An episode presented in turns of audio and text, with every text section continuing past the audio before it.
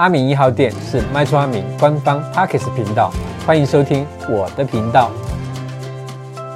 那我们今天的主题呢是买房公社比一比，小心多花很多钱。那在外面拍拍照，看到一堆新建案的谱啊，那不是在整地呢，就是种到一半快要收成了。这时候阿明就想到一个问题啊，不知道有多少人会收到公社比的冤枉气，对不对？那很多购物的人呢，看到美轮美奂的预售屋或者是新成屋，我们就会产生冲动购物的行为。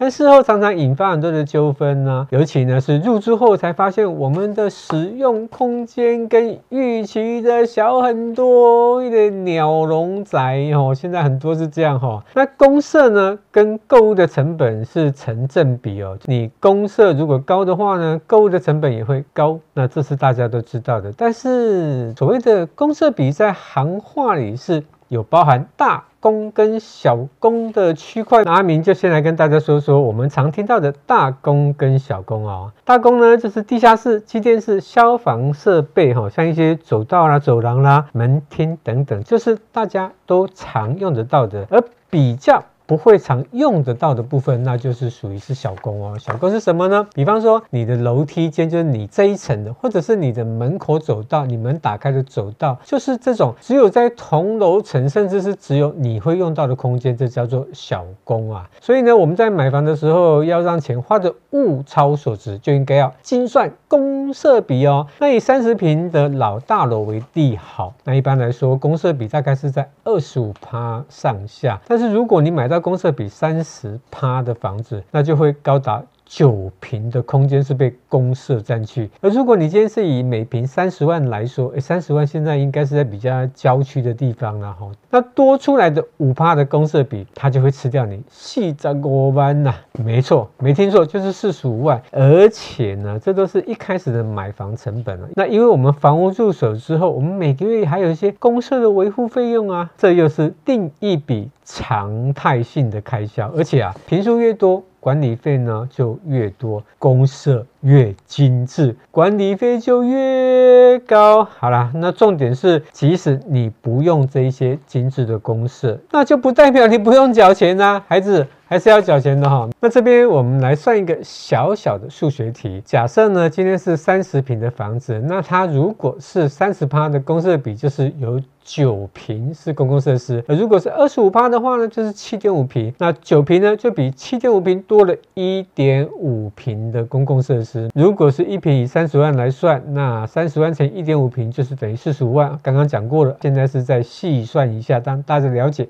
是从哪边算出来的。那现在。的人呢，都是讲求健身养生的休闲生活。那很多的这种建商就看准这样的市场需求，那特别会强调呢，我们有游泳池啊，有健身房啊，甚至还有 SPA 三温暖的多元丰富休闲公社，听起来是不是非常吸引人？那建议大家在选择这类高公社比的房屋前呢，应该要仔细的考量自己未来的使用状况哦。如果你买了这个东西，你明明就不喜欢游泳，不会游泳，你还觉得说，游泳池很棒，那你以后就会很伤心了哈。没错，就是要确认我们是不是会喜欢，真的会去使用到这一些公共设施。阿明现在在这边哈讲一个，就是说我以前亲身的经历啊。我以前就想说哦，那时候比较胖嘛，那就想说，哎，我想要来健身，然后我就去买了一年的游泳池的那种月票，还是那种就是很贵的哦。结果我买了之后，我一次也没去过，我的一年的会费都按那不起啊。外勤的博企啊，嘿，大家不要笑，应该很多人都跟我一样有这样的经验。那这边要特别去留意的另外一点就是说，我们要确认这个设施是不是有专责的维护单位哦。因为我们比方说像一些 KTV 啊，或者是一些这个所谓的啊游泳池啊、三温暖呐、这种东西不是我们的管理员、我们的警卫会处理的，这是要有专门的人才能够处理，按那个要盖嘛哈。那如果没有这一些专业的人处理这些设施，很快你就会看到这一些设设备开始凋零了哈。那像有一些中古的大楼，它管理本身就不是很完善哈，尤其是到了中后期，根本就没有人会去管理这些设施。不要说是这种专业的管理人士，就是他们自己大楼里面的管委会也不会去管理哦。后续这些设施它的使用率低，它使用率低，它的耗损率会特别高哈。那我们这些休闲公社哈，也只会变成没有必要的购屋成本哦。那接下来我就要讲一个，就是大家常常听到人家的抱怨哈，就是买预售屋的时候呢很梦幻，那交屋的时候变得很骨感。那一般来说就是房子跟当时看的大小有明显的差异。那事实上就是说，最后看了签订的契约书的内容，才发现它的公设占了一大部分。那其实在这个地方很容易发生的就是说，我们的小工它被划到我们的室内面积，让我们误以为房子它是够用的。那这个部分也只能从图面的部分要去做确认了哈。那其实是呢，公共设施的分摊的比例到底是多少才算合理？目前是没有法源的依据哦。那所以呢，大家在买房考量使用面积跟公共设施比例是否合理，那最重要的话呢，还是要看使用者的负担原则。然后，那阿明呢，来帮大家统整我们常见的公设的产权的争议哈。那这样子会比较明白啊，容易引发纠纷跟困扰的地方啊。那例如呢，很多人会误以为我们的中中庭花园这个是公设，那其实呢，我们的中庭花园它其实一般来说会是法定空地哦，那常常会被误以为是公设。你其他那也好，而真实呢要列入公设面积计算的地方，其实是它的空间的上方必须要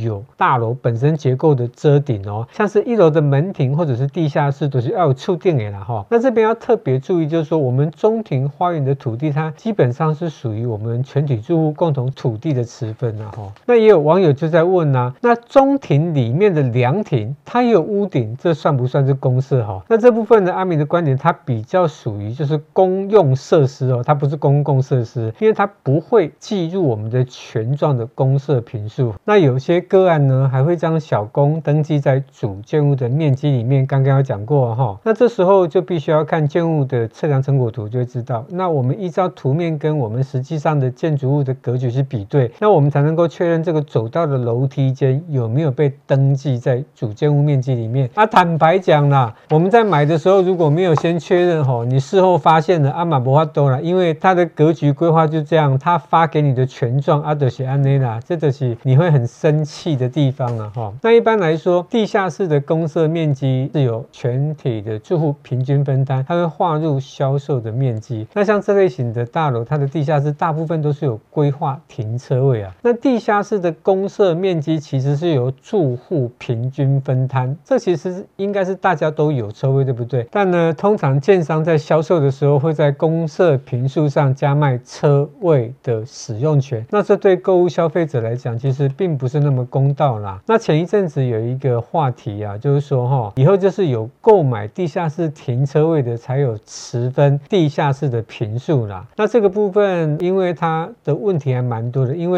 你不只是这个停车位的空间，你还有就是说车道啊，你还有一些比方说垃圾场啊、机电空间呐，所以这个话题后来也是不了了之。那不知道以后会怎么样呢？但是我们还是希望我们的政府部门呢，能够提出一个啊，能够让大家都觉得合理也能够接受的方案啊。那接下来我们再讲另外一个问题，那也是有网友在提问啊。那为什么呢？有的地下室它是属于私人的空间，它并没有列入公共的设施啊。那这边阿明要特别说明哦。那这类型的地下室的空间，只要呢它没有划入社区的公共空间，有自己的独立门牌号码，那通常呢它会是属于比较私人的产权。所以呢，因为是私人的产权，当然就不会列入公社的面积计算哦。那接下来我想一个问题，也是大家都很想要阿明的，就是呢公社比呢多少才合理哦？那这个部分坦白讲，阿明也没有办法给一定肯定的答案呐，因为很多时候这还是要看就是建商的人品。哎，讲这个人品会不会有一点太感性哦？不要 K 我哈。那以一般的房屋种类跟公设比，那阿明的感觉是差不多是这样的哈。如果是集合式的公寓，就是啊没有电梯、没有中庭、没有管理室的，或者是一些透天的产品，透天的就是那种社区型的哈，不是那种独栋的哈。那这种产品的话，我会觉得它的公设是十五趴到二十五趴左右是 OK 的。那一般的住宅华夏呢，大概就是二十趴到三十五趴。那像是有一般就是套房啦、或者是有中庭社区，就是稍微比较还不错的这种社区的话，大概就是二十五趴以上到三十五趴哈。那像办公大楼的话呢，那随随便便就是三十四十趴以上的。那最后我们再讲，就是像是有附设游泳池啊、俱乐部啦、是一些多元化设施的这种休闲式的住宅，基本上就是三十五趴以上的，甚至有可能到四十五趴、五十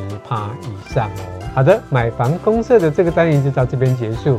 喜欢我的频道，请分享给更多人知道；不喜欢我的频道，请让我知道。阿敏一号店，我们下回见。